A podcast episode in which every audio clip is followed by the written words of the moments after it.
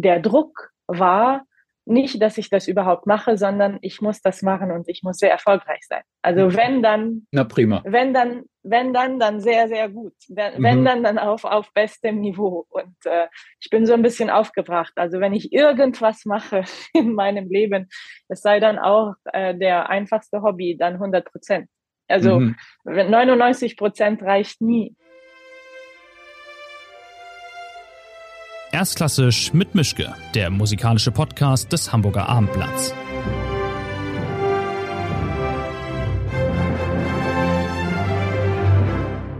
Schönen guten Tag zu einer neuen Folge. Zur Begrüßung gibt es ein bisschen Wikipedia über meinen Gast oder meine Gästin. Sie ist in Kairo geboren. Sie war auf der deutschen Schule der Borromäerin, was immer das genau ist. Dann nach drei Monaten, angeblich nach drei Monaten Gesangsunterricht, war schon der erste Auftritt fällig im Weihnachtskonzert. Sie hat in Berlin studiert, dann gab es ein Stipendium an der Scala in Mailand. Dann fing die internationale Karriere an. 2016 gab es den ägyptischen Creativity Award. Im August 2021, vor zweieinhalb Jahren, war sie schon mal hier im Podcast. Danach oder deswegen ging die Karriere richtig los und in der letzten Saison war sie Residenzkünstlerin am Berliner Konzerthaus und jetzt ist sie das gleiche im Wiener Konzerthaus. Und am 14. Februar ist sie in Hamburg in der Elbphilharmonie für ein Konzert mit Joyce Di Donato. Und wir reden jetzt hier nicht nur, aber auch über ein Leitmotiv, das ich mir ausgedacht habe. Und in diesem Fall ist es Druck. Mal gucken, wo wir landen. Und ich würde erstmal sagen, willkommen. Und ich versuche es mal. Maheben. Ich glaube, es ist komplett verkehrt. Auf jeden Fall ist Fatma Said. Schönen guten Tag. Hallo, guten Tag. War Maheben völliger Quatsch oder ist es halbwegs okay? Nein, es ist halbwegs okay. Na gut. Ja, Druck. Ich habe ein bisschen mich eingelesen in das, was so über sie geschrieben wurde in der letzten Zeit und ich habe so Überschriften gefunden wie diese Stimme kennt keine Grenzen, sie ist das neue Licht aus dem Orient. Also ich würde mich bedanken für diese Art von Druck von außen, weil den meisten Druck, den sie haben, machen sie sich ja wahrscheinlich selbst. Und dann kommt noch jemand um die Ecke und sagt, das ist jetzt das Role Model. Mir gefällt sehr das Leitmotiv ich muss äh, zugeben, das ist ein Wort und das ist ein, ein, ein Gefühl, mit dem ich äh, der ganzen Zeit äh, damit umgehen muss. Und nicht nur in den letzten Jahren, sondern fast mein ganzes Leben. Also wir haben so einen Witz auch in meiner Familie, wenn wir auf Arabisch ähm, so ein bisschen zusammen quatschen, sagen wir innerhalb der Familie, also ich heiße immer so dreinamig, nicht also Fatma Ahmed Said in Ägypten, sondern also der Name des Vaters gehört immer zum Namen und manchmal auch Name des Großvaters. Fatma Ahmed Hassan Said. Und ähm, öfter machen wir diesen Witz und sagen, ich heiße Fatma Ahmed Druck Said, weil mhm. Druck ist irgendwie ein sehr, sehr, sehr äh, starker äh, Einfluss in meiner ganzen Familie und äh, wir haben immer damit oder mussten immer damit irgendwie leben.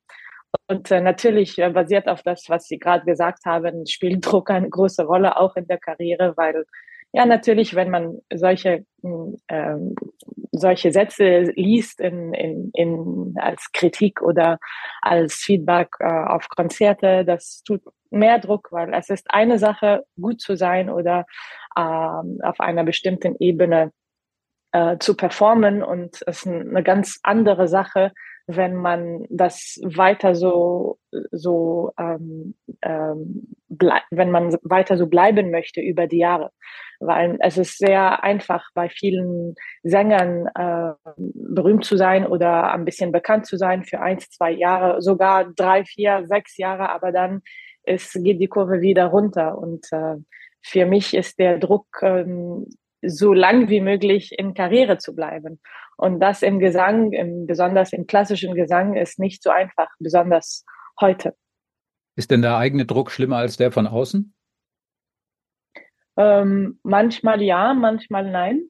Ich denke, manchmal, es ist immer so umgekehrt. Manchmal ist der Druck von außen wenig, aber man tut Druck auf sich selber, weil man fühlt, der Druck von außen ist wenig und deshalb möchte man Druck mehr fühlen und deshalb macht man sich was aus im Kopf, damit der Druck mehr wird. Und manchmal ist es umgekehrt. Manchmal ist der Druck von außen zu viel und äh, man fühlt das offensichtlich und man möchte das also man muss dann auf sich selber arbeiten und versuchen, dass man damit irgendwie in einer gesunden Weise umgeht. Wie war es denn damals? Wie hat Ihr Umfeld, Ihre Familie, Freunde und so weiter reagiert auf diese Ansage? Ich will Sängerin werden und eben nicht die Ansage, ich will nur Sängerin werden, sondern ich will auch noch diese sonderbaren, aus ägyptischer Sicht westlichen Opern singen, in, in, in diese Art von Musik gehen. War das noch mal schwerer, als zu sagen, ich möchte jetzt nichts Vernünftiges werden, in Anführungszeichen, sondern ich bin Künstlerin, das muss jetzt raus? Ja, das, das war natürlich äh, ähm, schwierig, aber das war kein Druck oder ich musste mich nicht ähm, richtig durchsetzen, um klassische Musik zu machen. Also der, die, die, die, die Herausforderung war nicht, entweder magst du arabische Musik, etwas, das wir kennen, oder klassische Musik äh, oder, oder du machst keine Musik, sondern die Idee von Musik generell war, war eine Herausforderung und denen war nicht wichtiger, eine, eine Art von Musik zu machen, die sie besser verstehen oder so. Nee, das war nicht so der Fall. Sondern die Idee der Musik, der Kunst, dass auf einmal eine Künstlerin, eine Künstlerin in der Familie gibt, äh, das in meiner Familiengeschichte vaterseits und mutterseits nie, nie so richtig äh, existierte. Das war ganz neu. Und äh, der Druck war, nicht, dass ich das überhaupt mache, sondern ich muss das machen und ich muss sehr erfolgreich sein. Also mhm. wenn dann, na prima, wenn dann, wenn dann, dann sehr, sehr gut. Wenn, mhm. wenn dann, dann auf auf bestem Niveau. Und äh, ich bin so ein bisschen aufgebracht. Also wenn ich irgendwas mache in meinem Leben, es sei dann auch äh, der einfachste Hobby, dann 100 Prozent. Also mhm. 99 Prozent reicht nie. Und und äh, das ist ein bisschen, wie wir groß geworden sind, meine Geschwister und ich. Also war das der ideale Ansporn dann letztlich, wenn jemand sagt, na wollen wir mal sehen, ob das klappt, dann haben Sie sich gesagt, ja, jetzt erst recht. ja, also ja, ich gebe dann mein, mein alles. Sie haben ein Zitat äh, mal gesagt, äh, nämlich es wäre ein Riesenfehler zu glauben, dass mich meine Herkunft oder mein Aussehen irgendwo hinbringen würden. Also Sie wollten weder Role Model sein, Sie wollten schon, nehme ich an, schon mal gleich gar nicht sowas wie die Quotenmuslimen sein, die dann eingekauft wird, um zu sagen, meine Güte, was sind wir divers? Aber trotzdem nehme ich an, wurden Sie und werden Sie vielleicht auch immer noch so etikettiert, dass jemand sagt, in einem Opernhaus oder in einem Konzerthaus, heute sind wir mal verrückt, jetzt buchen wir keine Österreicherin oder keine Französin, jetzt buchen wir mal eine ägyptische Sängerin. Ist das nicht schrecklich, wenn man so reduziert wird? Also wenn das so ist, wie Sie sagen, natürlich finde ich das, also ich mag das gar nicht und ich hoffe, dass es nicht der Fall ist. Ich kann das nie herausfinden. Ähm, ich hatte gerade ein Gespräch mit einer Kollegin darüber und wir meinten, man kann das nie herausfinden, was, was die Wahrheit ist, äh, warum man mich ähm, besetzt hat für bestimmte Rollen oder bestimmte Partien oder bestimmte äh, Konzerte. Aber was ich immer versuche, ist, dass meine Kunst und die Musik, die ich mache, für mich spricht und ähm, und dass ich ich ich arbeite so hart und ich gebe mir so viel Mühe. Dann, und und wenn ich zum Beispiel ähm, deutsche Lieder interpretiere, da gibt es so viel harte Arbeit, vielleicht auch mehr als als andere Deutsche, die das als Muttersprache haben, weil ich muss mich mehr vertiefen, ich muss mich mehr kümmern, um die Texte zu verstehen, bestimmte Wörter, Fachwörter, die nicht in meinem normalen Vokabular sind, auf Deutsch wirklich zu verstehen. Ähm, ich muss manchmal auch, wenn ich italienische Opern, die doppelte Arbeit machen. Das ist auch nicht eine Sprache, die ich seit ewig beherrscht habe und ähm, das, da geht viel Arbeit hin. Und was ich mir wünsche, ist, dass wenn ich auf die Bühne bin, man nicht sagt, ja, sie ist talentiert, sie kann das, sondern nein, das ist wirklich durchdacht. Und sie hat dir die, sich selber die Mühe gegeben, wirklich das tief zu lernen und, und tief zu forschen, was sie alles macht und was sie alles sagt. Weil das habe ich wirklich gemacht. Und ich hoffe immer, dass ich das nicht erklären muss, sondern dass dann meine Interpretation und mein Stehen auf die Bühne, auf, auf, auf die Bühne das dann von alleine sagt. Ich denke, das ist viel stärker als wenn ich jetzt kämpfe, wörtlich, ja, ich mache das oder ich habe das so gemacht, ich habe mir das so vorbereitet, hm, das versuche ich nicht zu machen, sondern ich denke, die Musik sagt viel mehr als, als Wörter. Hm. Druck liegt ja oder Druck aushalten zu können, liegt bei Ihnen ja auch in der Familie. Wenn das richtig ist, was ich gefunden habe, war Ihr Vater oder ist es vielleicht auch noch, er war Schwimmer bei den, also hat bei den Olympischen Spielen mitgemacht. Ihr Vater war nicht nur Politiker, sondern auch Sportler in der Hinsicht. Und Sie wären fast die nächste Steffi Graf geworden im Tennis und wären ansonsten fast womöglich eine Tänzerin geworden. Also diesen Umgang mit Ehrgeiz und Erfolgsdruck, den haben Sie von Ihrem Vater hauptsächlich geerbt. 100 Prozent. Aber ich wäre nicht die nächste Steffi Graf gewesen, nur um ganz ehrlich zu mhm. sein. Aber das stimmt mit dem Vater bei den Olympischen Spielen? Ja, ja, absolut. 1984 Los Angeles. Er Medaille? war sogar ein, äh, nee, keine Medaille. Aber das war zu seinen Zeiten in, für Ägypten schon was ganz Großes, bei den Olympischen Spielen überhaupt äh, zu konkurrieren und das überhaupt zu schaffen. Das war schon ein sehr großer Schritt. Und, äh, und ja, das äh, ist irgendwie auch in seinem Blut und das hat er dann weitergegeben. Gab es dann so eine Art von Volksauflauf auf, Auflauf und Riesenempfang, als er dann wieder zurückkam nach, nach Hause, von wegen unser Mann in Los Angeles, wir hätten fast gewonnen, du bist der Größte, oder wie, wie kommt man dann wieder nach Hause als, als Olympionike? Natürlich, da, er war, er war groß gefeiert äh, damals und ich war leider noch nicht äh, da am Leben, aber ich wünsche, ich wäre, ich hätte das auch miterlebt. Aber äh, er, also das war damals für Ägypten ein, ein sehr, sehr großes Erfolg, äh, für die Sportszene ein sehr großes Erfolg. Ähm, und ähm, ja, also ich wünsche, ich konnte mehr davon was erlebt zu haben, aber ich fühle mich ganz stolz. Ich weiß, mein Vater hat viel in seinem Leben äh, erreicht, aber ich würde sagen, wenn ich mir aussuchen würde, worauf ich am meisten stolz bin, äh, ist, das ist, das ist die Olympischen Spiele, weil ich, ich weiß, wie so sehr das Disziplin, äh, Arbeit, harte Arbeit und, ähm, und, und Sakrifiz braucht, damit man sowas erreichen kann. Und äh, das finde ich ganz, ganz toll. Mhm. Da liegt ja eigentlich die Frage nahe, die ich mir hier notiert habe. Wie schlimm ist es eigentlich für Sie, mit dieser Art von Einstellung und, und Willen in diesem Beruf, wenn Sie auf der Bühne mal an einem Abend merken, heute Abend reicht es einfach nicht, egal was ich hier mache, ich könnte Kopf stehen und Purzelbäume schlagen oder Gott weiß was, aber es ist einfach nur eine 3 plus heute Abend. Besser wird's nicht. Meinen Sie, weil, weil ich müde bin oder also Warum weil die Stimme müde ist oder. Warum auch immer, wenn es dann Abend ist, wo Sie merken, ich bin im Prinzip, ich würde gerne 100 Prozent geben, ich würde gerne hier 100 Prozent erleben, aber es werden heute 73 Prozent und eher weniger. Ich kann da nichts gegen machen. Es gibt ja so Abende.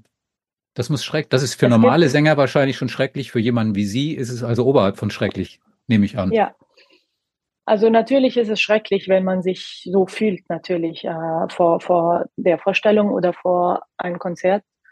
Aber ähm, ich arbeite ständig an mich selber, weil, weil so zu leben ist, das macht das Leben schwieriger. Und ich habe was gelernt neulich. Ich versuche das ähm, so zu machen. Und zwar, wenn ich das Gefühl habe, ich habe heute 70 Prozent, dann gebe ich 100 Prozent von den 70 Prozent. Okay, ja, so kann also, man das. Also ich, ich versuche das irgendwie im Kopf anders zu denken, anstatt zu fühlen, heute bin ich nicht 100 Prozent äh, fit oder 100 Prozent dabei, dann gebe ich einfach 100 Prozent von das, was ich habe und nicht weniger. Ähm, und ich tue mein Bestes. Ich denke, es ist schwierig, weil unser Beruf, es geht, ähm, öfter mache ich dieses, dieses äh, äh, Vergleich mit Sport.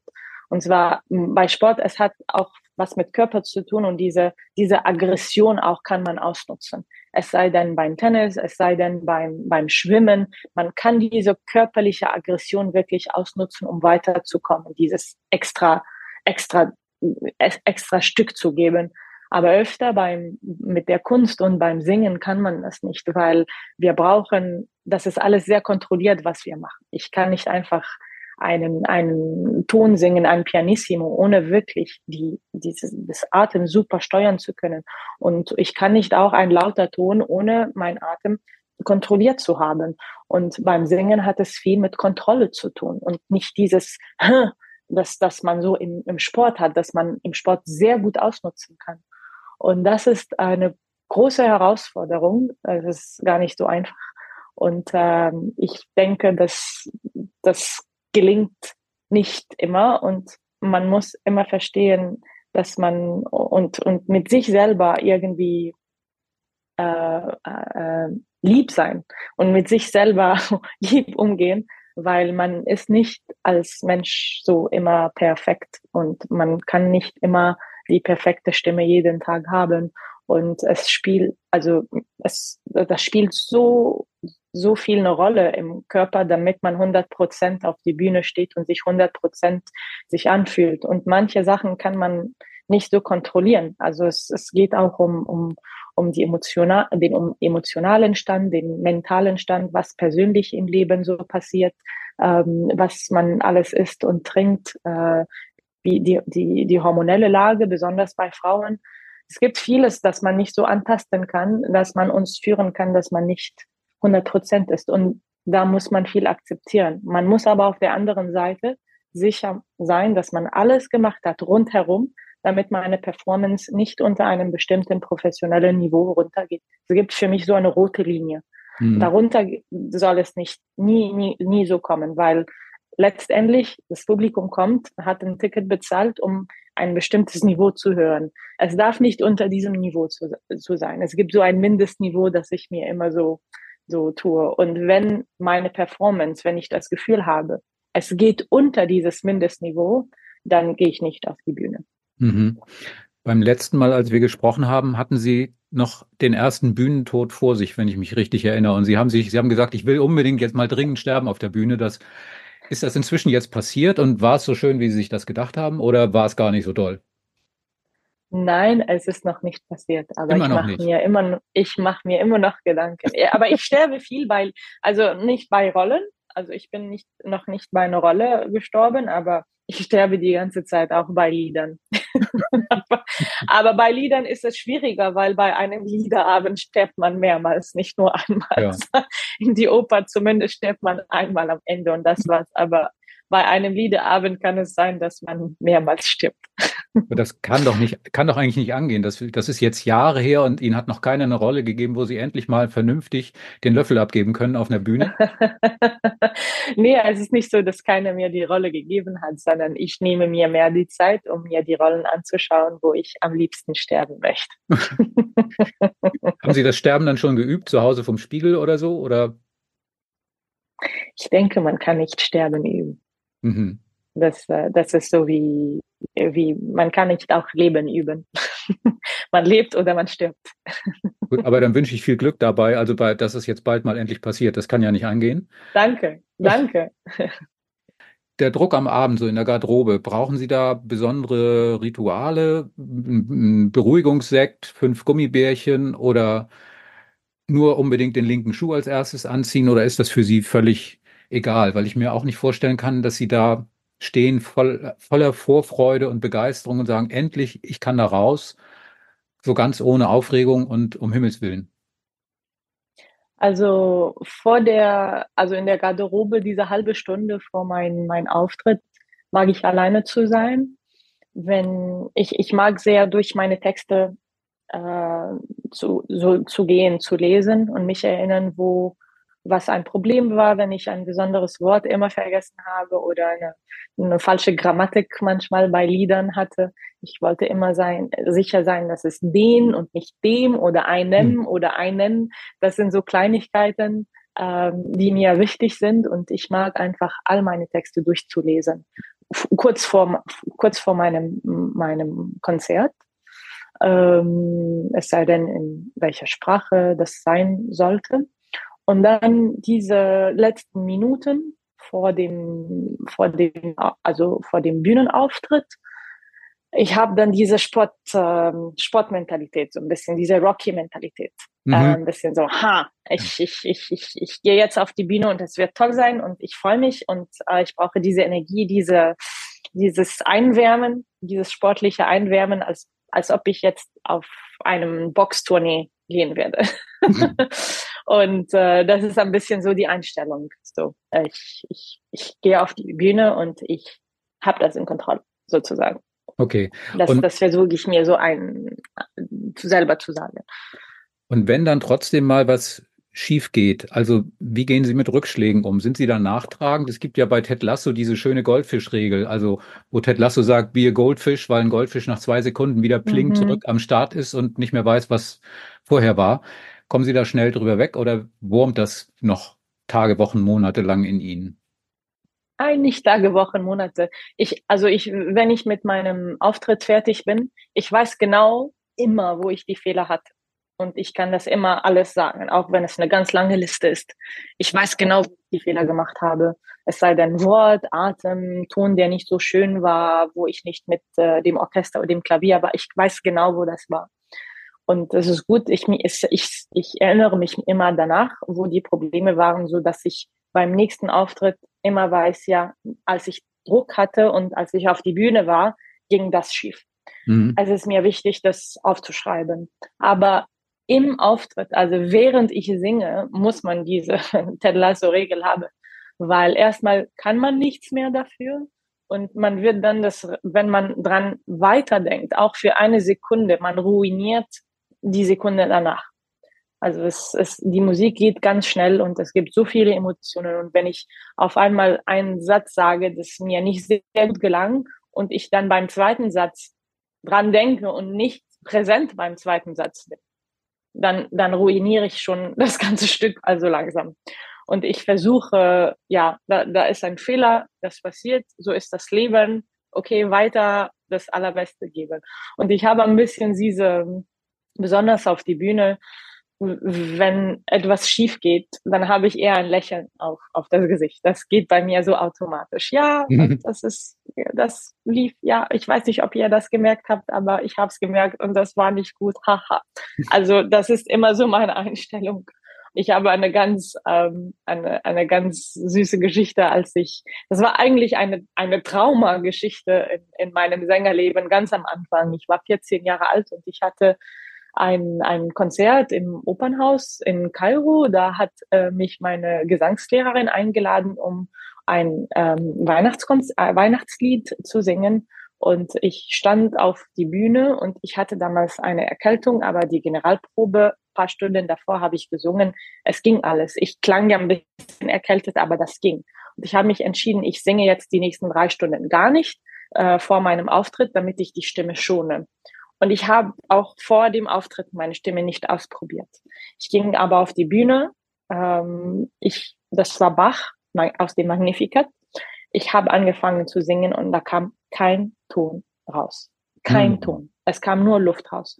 ich dachte, ich habe dem Klavier, äh, äh, dem ähm, Pianisten so angeschaut. Ich meinte, ich möchte wieder von Anfang ausprobieren. Wir haben wieder, der hat den Vorspiel gespielt ich habe wieder angefangen, es kam kein Ton raus, so richtig. Was? Mm.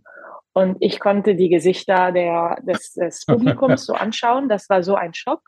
Und dann habe ich gelacht und ich hatte so ein Lächeln. Ich habe gesagt, ja, wie ihr merkt, ich habe gar keine Stimme und es tut mir richtig leid, aber ich kann heute nicht singen. und natürlich war ich dann hinter die Bühne und habe geheult für zwei Tage. Aber wenn ich auf die Bühne bin, das, ich habe so, das kam mir sehr automatisch, ja, was kann ich da tun? es ist wie es ist.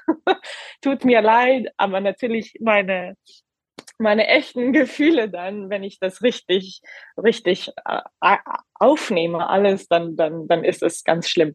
Aber nur als Beispiel zu geben, vor dem Publikum, äh, ja, fühle ich immer, das ist live, es ist Leben, also es gibt, gibt keinen Grund, jetzt dramatisch zu sein mit dem Publikum und deshalb easy. Okay, also die Faustregel bei Ihnen ist, wenn Sie super fröhlich aussehen auf der Bühne, ist alles ganz schrecklich. Dann geht's alles den Bach runter.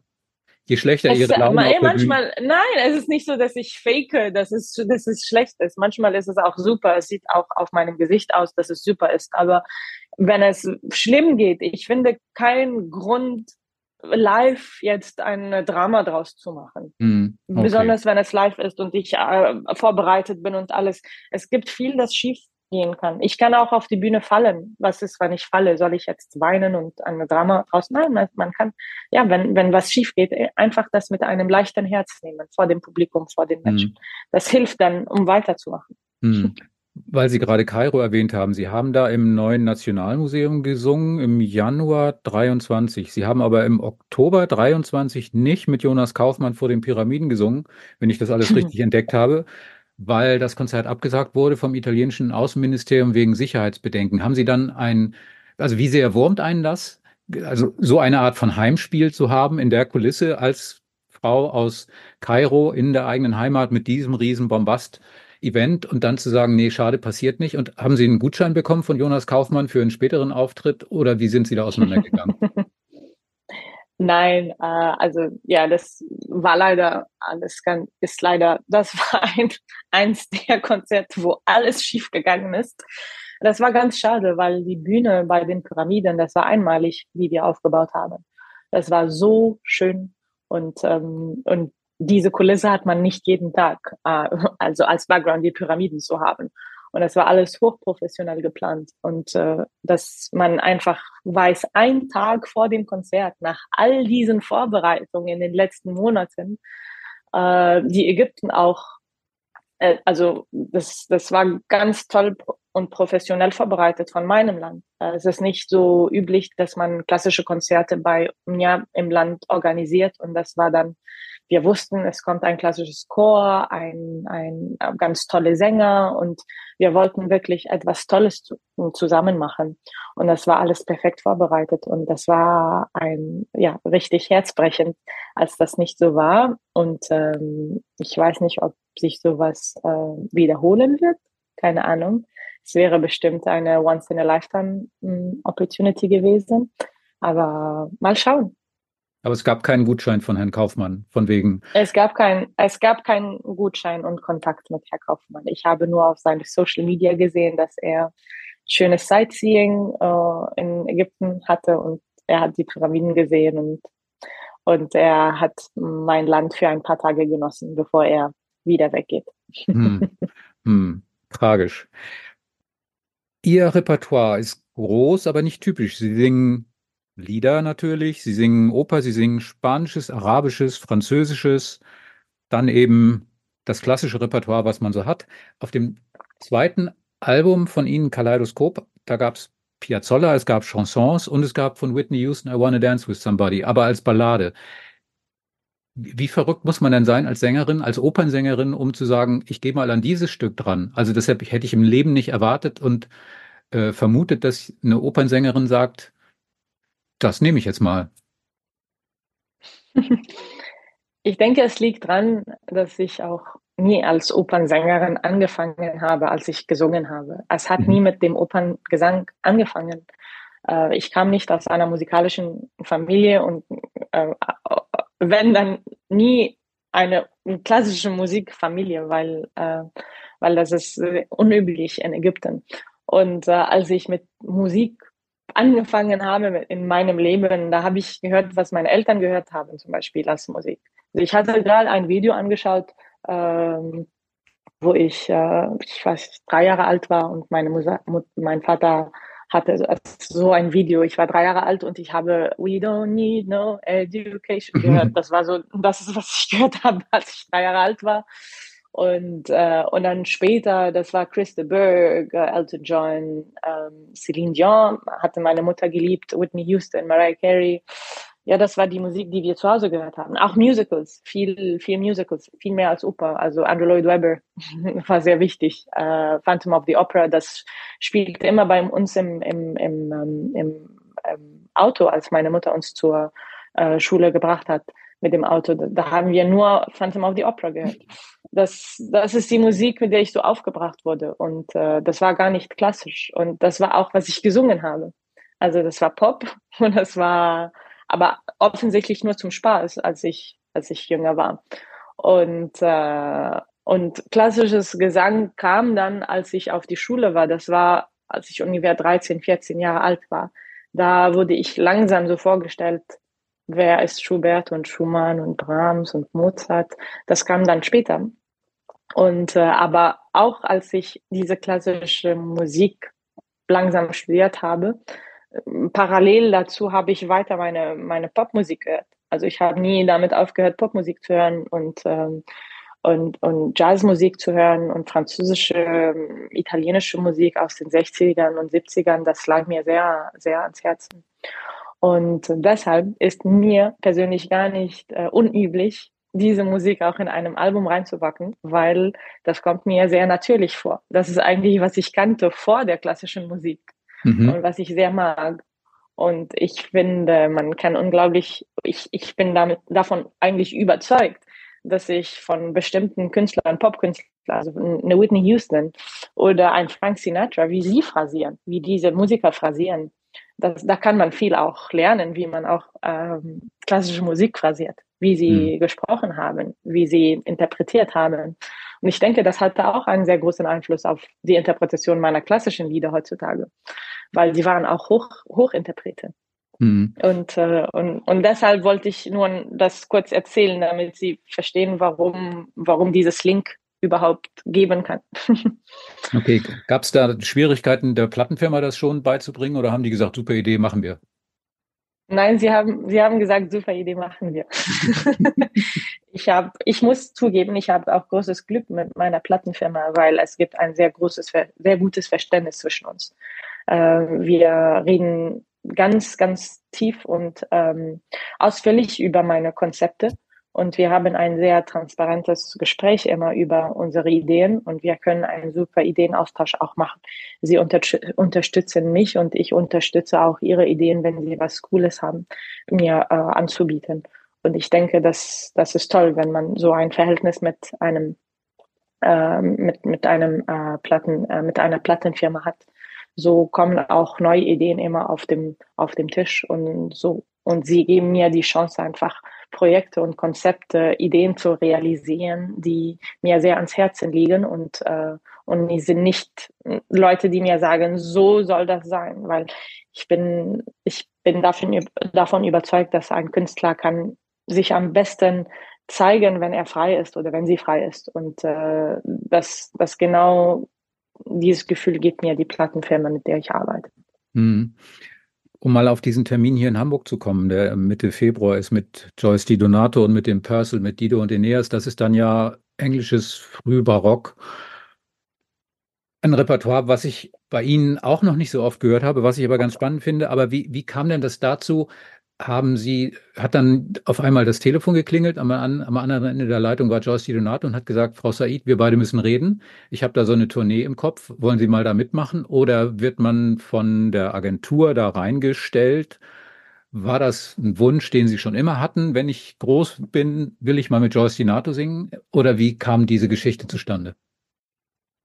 Also leider hat mich Joyce Donato nicht persönlich angerufen. Aber das, äh, das kam auch durch die Plattenfirma, weil das Projekt ja wird, wird auch aufgenommen. Und, ähm, und die Idee war, dass wir auch eine Tour machen. Und ähm, ich habe mich sehr gefreut, dass man an mich gedacht hat ähm, und dass meine Agentur und die, die Plattenfirma mir das angeboten haben.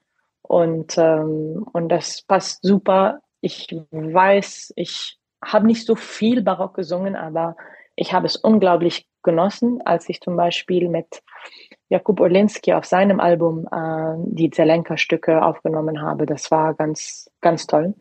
Und dann, ähm, ja, das, es wird was ähm, ganz bald auch veröffentlicht. Ähm, aus, äh, also jetzt Barock. Ich darf nur nicht sagen, was das sein wird. Uh, und ähm, ich habe auch ein tolles Projekt gehabt mit äh, Giovanni Antonini und äh, Il, Giardino Armonico. Mhm. Äh, das war während meiner, ähm, meiner Berliner Residenz am Konzerthaus. Und äh, das war ein Barockkonzert und das war ganz toll. Ich habe es unglaublich genossen und ich merkte, ich möchte unbedingt viel mehr Barock singen. Das ist so eine neuliche Entdeckung, muss ich sagen. Okay. Ist denn die, die Vorbereitung oder der, die Aufregung im Vorfeld nochmal eine andere, wenn Sie wissen, ich gehe da jetzt mit dieser Sängerin, die ja nun wirklich unter den Mezzosopranen sowas wie die Whitney Houston ist, ähm, mit der gehe ich auf Europatour und da muss ich jeden Abend nicht nur 100, sondern gerne doch auch 130 Prozent abliefern. Oder ist das für Sie ein Gig wie jeder andere? Es ist für mich eine große Ehre, natürlich mit äh, Joyce Di Donato die Bühne teilen zu dürfen. Äh, ich habe sehr großes Respekt für sie und sie ist auch eins der Sänger, die ich gefolgt habe, als ich auch jünger war. Also als ich Studentin war, hatte sie Meisterklassen gegeben. Ich habe das immer auf YouTube gefolgt. Und sie als Sängerin, das ist für mich ein sehr, etwas sehr Schönes, dass ich heute mit ihr singen darf. Und ich bin ganz glücklich darüber. Und ich weiß, ich bin mir fast sicher, weil ähm, mit solchen großen Sängern, die, die wirklich ähm, auch tiefsinnig sind, ähm, wenn sie auf die Bühne stehen, sie geben so viel. Als Kollege kann man nicht weniger geben. Also als Kollege hat man das Gefühl, ja, dieser, dieser Sänger gibt so viel, ich muss mindestens genauso viel wieder zurückgeben. Und das Gefühl finde ich super. Das Gefühl hatte ich auch mit, ähm, mit Rolando Villason zum Beispiel. Der ist ein Sänger, als ich neben ihm auf die Bühne stand, fühlte ich er ist, er ist so großzügig mit dem, was er gibt. Ich kann nicht einfach normal geben, sondern ich muss entweder genauso viel geben, wie er gibt oder mehr, damit ich beim, beim selben Level bin. Und äh, ich habe das Gefühl, das kann ganz ähnlich sein wie bei Joyce. Ich habe noch nie mit ihr gesungen, aber ich habe das Gefühl, die, die, die, nicht die Erwartungen, aber ich, ich die, die, ja, die Leistung, die von mir ver, ähm, äh, erwartet wird, soll schon ganz hoch sein, weil sie ist, sie scheint mir nicht wie ein Künstler, der von sich selber keine erw hohen Erwartungen hat.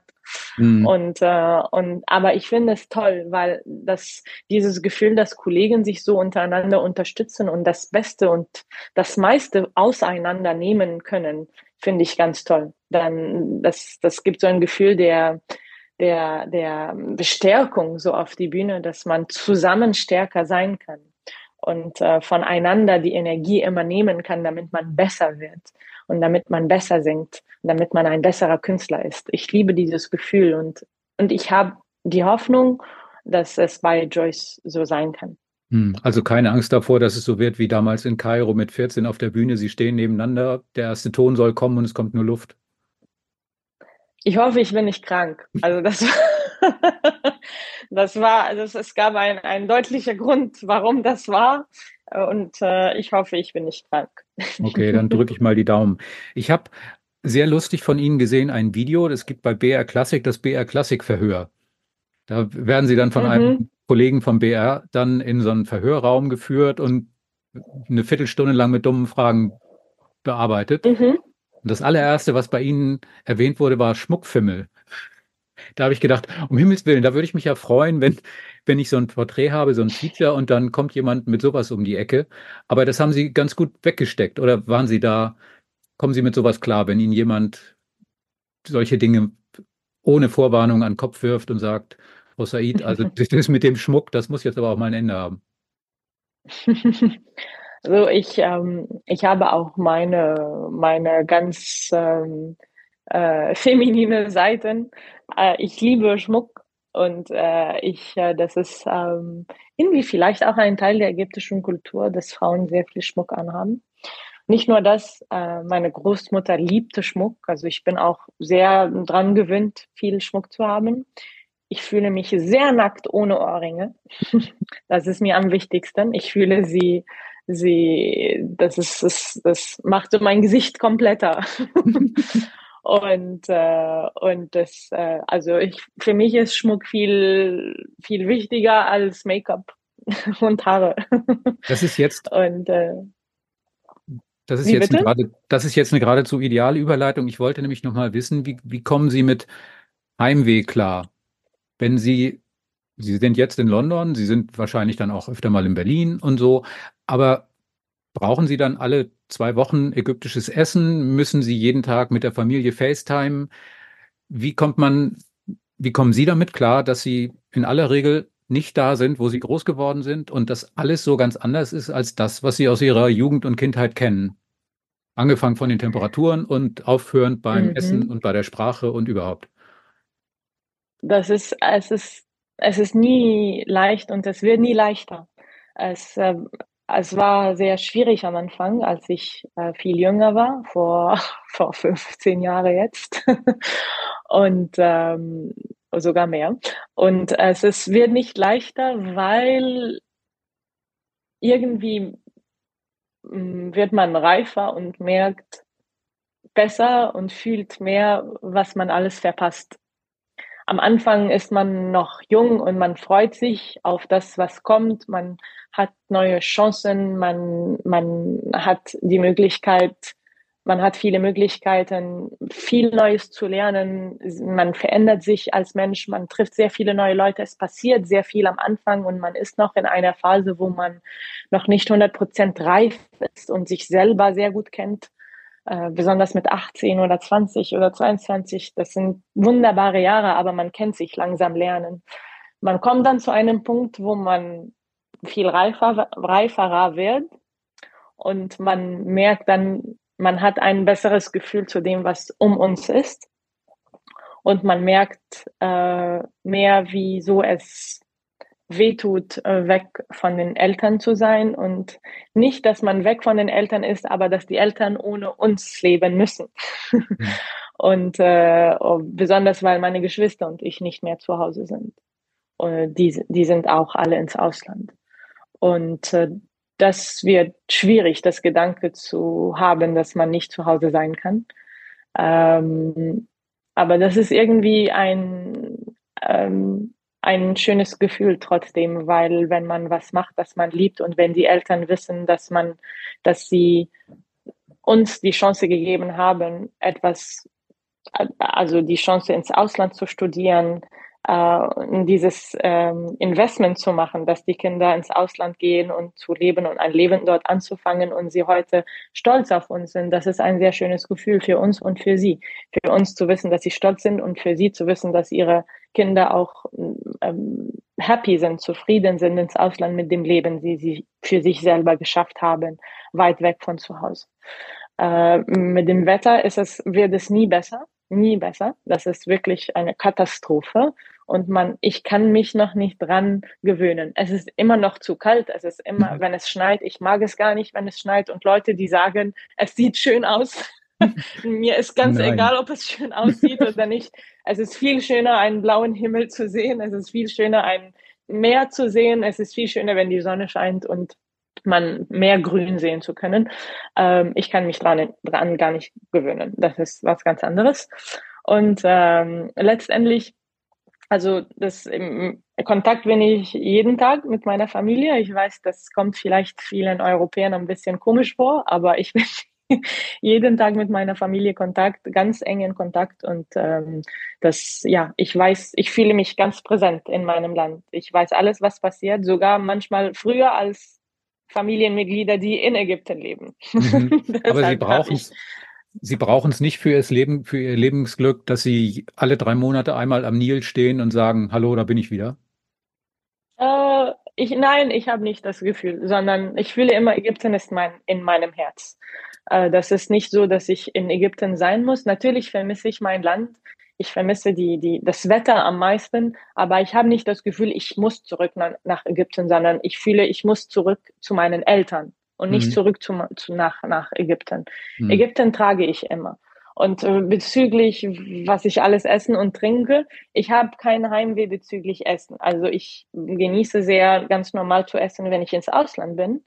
Aber ich freue mich riesig, wenn ich zurück in Ägypten bin und einfach ägyptisches Frühstück habe. Also da, da, da kann ich mich drauf nicht verzichten. Also ich weiß ich freue mich sehr auf das ägyptische Frühstück, wenn ich in Kairo bin. Aber nicht, wenn ich in London gerade bin. Da, nein, also da, da kann ich mich ganz normal dran halten, einfach normales Frühstück zu haben.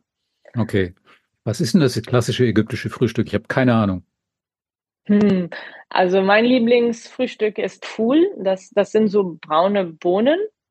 Und äh, das kann man in so vielen unterschiedlichen Weisen essen. Und zwar mit mit, äh, mit ägyptischem Brot oder mit Eier oder mit Butter oder mit Olivenöl. Ähm, wir haben auch so eine Art, ähm, so eine Art, es ist keine Bresaule, aber ganz ähnlich wie die Bresaule, aber es heißt Basterma. Und das gibt's nur in Ägypten und das finde ich das Allerfantastischste. Dann kann Fuhl mit Basterma und ein bisschen Brot dazu und man isst das dann mit den, mit den Händen das ist das, äh, das macht mich ganz glücklich. Jetzt habe ich langsam Hunger und möchte das genau essen ja. und kann das nicht. Ja, ja, das tut mir jetzt leid, aber wir sind auch gleich fertig fast.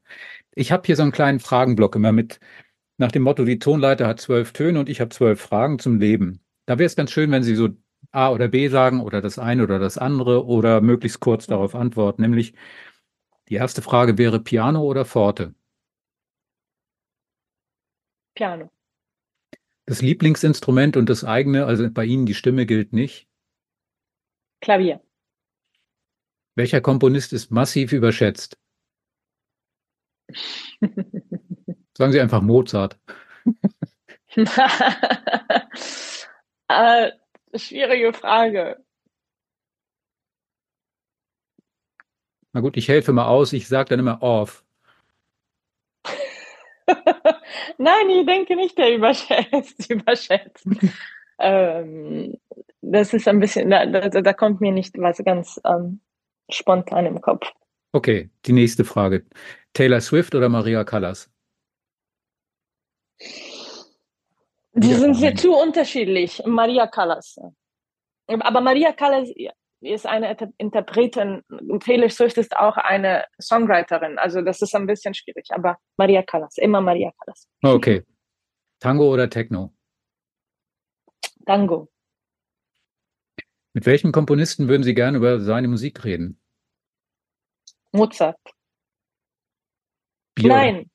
Mo Mozart und Abdel Wahab, auch ein ägyptischer Komponist. Also Mozart und Abdel Wahab. Okay. Abdel Wahab ist mein ägyptischer Mozart sozusagen. Bier oder Champagner? Champagner natürlich. Natürlich. Wann haben Sie zuletzt im Konzert gebuht? Ähm, ich möchte sagen, ich wurde noch nicht gebuht. Äh, Nein, nicht, ähm, nicht dass, man, dass Sie das gehört haben, sondern dass Sie selbst womöglich mal im Konzert Bu gerufen haben. Ich Bu, nein, ja. ich habe das nie gemacht weil ich habe mich immer im, im, im Platz dieses Sängers äh, getan und ich würde nicht mir wünschen, dass, dass jemand mir sowas macht. Es kann sein, dass mir eine Vorstellung gar nicht gefällt, aber ich muss das nicht so klar machen, mhm. sondern ich kann das denken, ich kann darüber reden, aber ich muss das nicht dem Sänger in seinem Gesicht sagen. Was ist das typisch Ägyptische an Ihnen? Ähm, ähm, ist vieles. Ähm,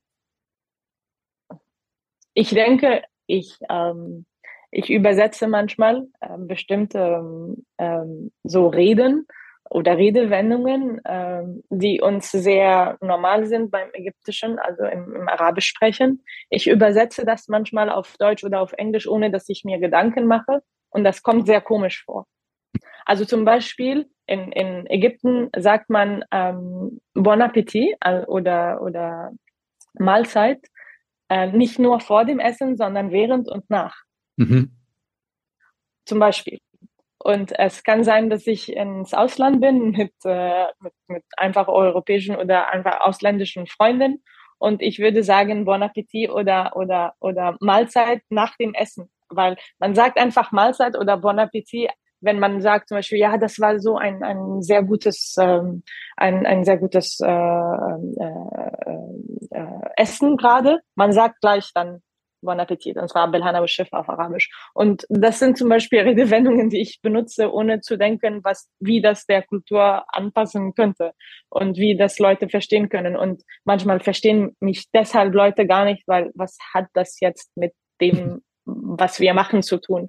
Und das ist ganz ägyptisch manchmal, weil ich, ich, das, das, äh, ich denke nicht so viel davor und ich denke sehr arabisch. Okay. Welche Superkraft hätten Sie am liebsten? Äh, welche super, viele. Es, es, ist sehr schwierig am liebsten. Ich möchte äh, äh, fliegen können und ich möchte ähm, ähm, äh, die ähm, Gedanken von Menschen hören können. Und ich möchte auch ähm, invisible sein, also dass Leute mich nicht sehen und ich in Orten gehen kann, wo man mich nicht sehen kann. Drei. okay, gut. Was hilft bei Ihnen gegen Lampenfieber? Atmen. Atmen? Ja. Ach, das man ja vergisst Lampen, bei, bei Lampenfieber vergisst man zu atmen und dann hilft das, wenn man wieder atmet. Na gut. Und die letzte Frage wäre, mit welcher Musik kann man Sie jagen? Welche Musik können Sie überhaupt nicht ausstehen? Ähm, ich würde sagen, so Punk. Punk ist mir ein bisschen zu viel. Mhm. Sie haben mal gesagt, als wir uns damals unterhalten haben, glaube ich auch, ähm, nein, es war im Tagesspiegel, dass Sie sich nicht allzu viele Gedanken über die Zukunft machen. Das kann ich mir eigentlich kaum vorstellen bei jemandem wie Ihnen, die so fokussiert ist auf das, was sie erreichen will, das, was sie schon erreicht hat, das, was womöglich noch kommen kann. Also ich, Sie wirken nicht so für mich, als ob Sie sagen, ja, drei Monate weiter, was weiß denn ich? Sondern ich glaube, in dem Beruf, den Sie haben, muss man unglaublich diszipliniert sein, sonst fliegt man relativ schnell wieder aus der Kurve. Diszipliniert auf jeden Fall. Ich habe nie gesagt, man soll nicht diszipliniert sein. Ich bin mhm. diszipliniert, versuche es immer zu bleiben, wenn ich kann. Aber und, und ja, das ist nicht natürlich 100 Prozent wahr, dass ich mir sage, mir ist äh, alles egal ist, was kommt. Ich genieße den Tag. Natürlich, ich versuche das so zu machen und so zu leben, weil wenn man die ganze Zeit in die Zukunft lebt, das ist auch nicht sehr gesund und ist nicht richtig. Man verpasst dann sehr viel von was gerade jetzt passiert und und die, die, die, diese Präsenz, das ist das Einzige, was wir haben. Die, die, die, die, ähm, also das, was in der Vergangenheit passiert ist, ist nicht mehr bei uns und was in die Zukunft passiert, ist wirklich auch nicht in unseren Händen. Und deshalb versuche ich sehr präsent zu sein, wenn ich kann aber natürlich, ich habe Träume. Also ich, ich lebe sehr viel in meinen Träumen. Ich möchte nicht sagen, ich bin in die Zukunft, weil ich versuche so rauszufinden, was in einem Jahr oder zwei passiert, sondern ich versuche zu träumen, was ich alles wirklich noch hm, schaffen möchte, wie ich gerne in, in zehn Jahren leben möchte. Ähm, ich träume, ich, also ich, ich würde sagen Träumerin eher als wie ich so plane weil, weil ich habe wirklich, das habe ich gelernt, ich kann nicht planen. All meine Pläne passieren nicht, wie ich möchte. Und das hat sich wirklich immer so ergeben. Ich habe so viel geplant und ich bin so ein Planer. Und deshalb bin ich ein bisschen jetzt mehr ruhiger mit dem Planen.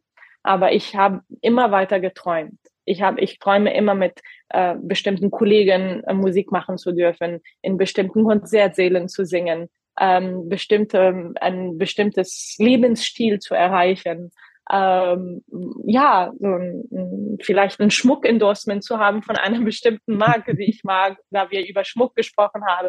Ich träume immer und ich denke, ich bin sehr klar mit meinen Träumen und ich, ich hoffe, diese Träume eines Tages alle zu, zu erfüllen. Da, da, das ist, wo ich mit in, in die Zukunft lege, die, diese Träume. Aber, und ich bin auch also Tagsträumerin. Also ich kann träumen mit meinen Augen offen die ganze Zeit. Ich höre ein Stück Musik und da bin ich irgendwo anders.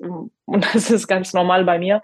Und abends träume ich, also nachts träume ich auch. Also ich bin immer bei, in einer ganz anderen Welt, aber nicht so die Zukunft, sondern eher, was ich mir wirklich wünsche, was ich hoffe passiert. Aber nicht so was mit, mit Plan. Ja, ich träume, äh, diese Rolle in neun Monaten so und so zu singen. Nein, so träume ich nicht sondern es ist wirklich, meine Träume haben kein, kein, kein, keine Grenze sozusagen. Das ist alles ganz grenzenlos. Mhm. Und Hauptsache, sie sterben irgendwann demnächst mal. Das müssen wir jetzt nochmal hinter uns kriegen in den nächsten Jahren auf der Bühne. Ich hoffe sehr, dass, was, dass, dass bei unserem nächsten Interview, beim nächsten Gespräch, dass ich schon mehrmals gestorben habe. Ich hoffe, ich hoffe. Als wir uns das letzte Mal unterhalten haben, vor zweieinhalb Jahren haben Sie gesagt, dass Sie hoffen, in zehn Jahren glücklich zu sein. Jetzt sind wir zweieinhalb Jahre weiter. Ist das immer noch zehn Jahre weg oder haben Sie jetzt, jetzt die Distanz verkürzt auf siebeneinhalb Jahre? ja, ich hoffe, ich hoffe, nein, das ist, bleibt immer so. Ich hoffe auch 10, 20, 30, wie auch immer, wie, wie weit ich äh, leben werde, auch bis morgen.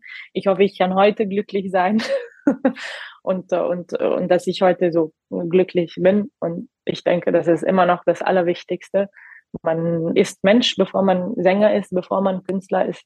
Und ich denke, man soll dieses Glück finden in sich selber, bevor man das in anderen materiellen Sachen findet oder in der Karriere oder mit einem bestimmten Menschen. Ich denke, das Glück kommt von, von innen und ich hoffe, das bleibt immer so. Da, damit kann man was, kann man was anfangen. Sie klingen immer noch so, als ob Sie nichts weniger gern machen würden, als nach zum Konzertende von der Bühne zu gehen. Also ich kann sie mir auch vorstellen als jemand, der wartet auf der Bühne und sich freut, dass er auf der Bühne steht, bis die allerletzte Person aus dem Publikum raus ist oder sind Sie tatsächlich am Ende von einem Konzert froh, wenn Sie sich sagen können, Gott sei Dank, da hinten ist die Garderobe, Feierabend? äh, also ich, ja, ich freue mich auf jeden, der kommt. Und ich, ähm, ich, ich würde sogar mein Ein und alles geben, wenn nur eine Person zu meinem Konzert kommt. Also es ist nicht so, dass, sondern ich nehme es sehr, sehr ernst, dass, dass Leute sich überhaupt Zeit nehmen, um zu einem Konzert von mir ko zu kommen. Ich fühle mich immer unglaublich geehrt. Sogar, ich fühle immer, ich verwandle mich sogar. Ich komme auf die Bühne und habe so fast das Gefühl zu sagen, ihr könnt, also ich bin so dankbar, dass ihr euch die Zeit genommen habt, dass ihr extra Ticket gekauft habt, damit ihr heute zu meinem Konzert kommt. Bestimmt hat ihr viel Besseres zu tun. Und dann singe ich und ich bin dann in dieser Welt von, von Performance und vom, vom Stück und dann genau, wenn ich wieder fertig bin und es Applaus kommt, habe ich immer das Gefühl, ihr müsst, ihr müsst gar nicht klatschen, wenn es euch nicht gefallen hat. Mhm. Also ich bin da ganz ehrlich und ihr könnt auch ganz ehrlich mit mir sein. Macht mir keinen Gefallen und klatscht, wenn ihr fühlt, ich, ich, ich verdiene das nicht. Dankeschön also das, das Gefühl habe ich immer auf, auf die Bühne und ich, ich, ich tue mir immer im, im, im Platz von dem Zuschauer. Ich möchte ihm oder ihr immer alles geben von mir und hoffe sehr, dass es so ankommt, wie ich mir das äh, gewünscht habe und, ähm, und, und nehme es sehr ernst, sehr, sehr ernst, wenn es Publikum überhaupt gibt. Und wenn es wenig Publikum gibt oder nur ein paar Menschen, dann ist mir das Konzert genauso wichtig. Da mhm. sitzen dann die Engel, hat mir mein Professor einmal gesagt. Wenn es nicht so viel Publikum gibt, da, da, sind zu, da gibt es zu viele Engel. Das finde ich ganz schön. Okay, dann kann ich nur hoffen, dass da nicht allzu viele Engel sind, wenn Sie dann im Februar hier sind, sondern dass der Saal wirklich voll sein wird. Aber ich könnte mir vorstellen, dass das klappt am 14.02. und dann sehen wir uns da womöglich. Und erstmal vielen Dank, das war sehr interessant und ähm, ich wünsche Ihnen eine gute Zeit und hoffentlich ist das Wetter in London nicht ganz so garstig jetzt die nächsten Tage und dann wird das wohl schon, dann wird das wohl schon hinhauen und wir schauen dann, wie das Konzert hier mit dem Purcell wird. Also vielen Dank und ähm, bis zum nächsten Mal. Vielen, vielen Dank. Ich habe es auch sehr genossen. Dankeschön, Herr Mischke.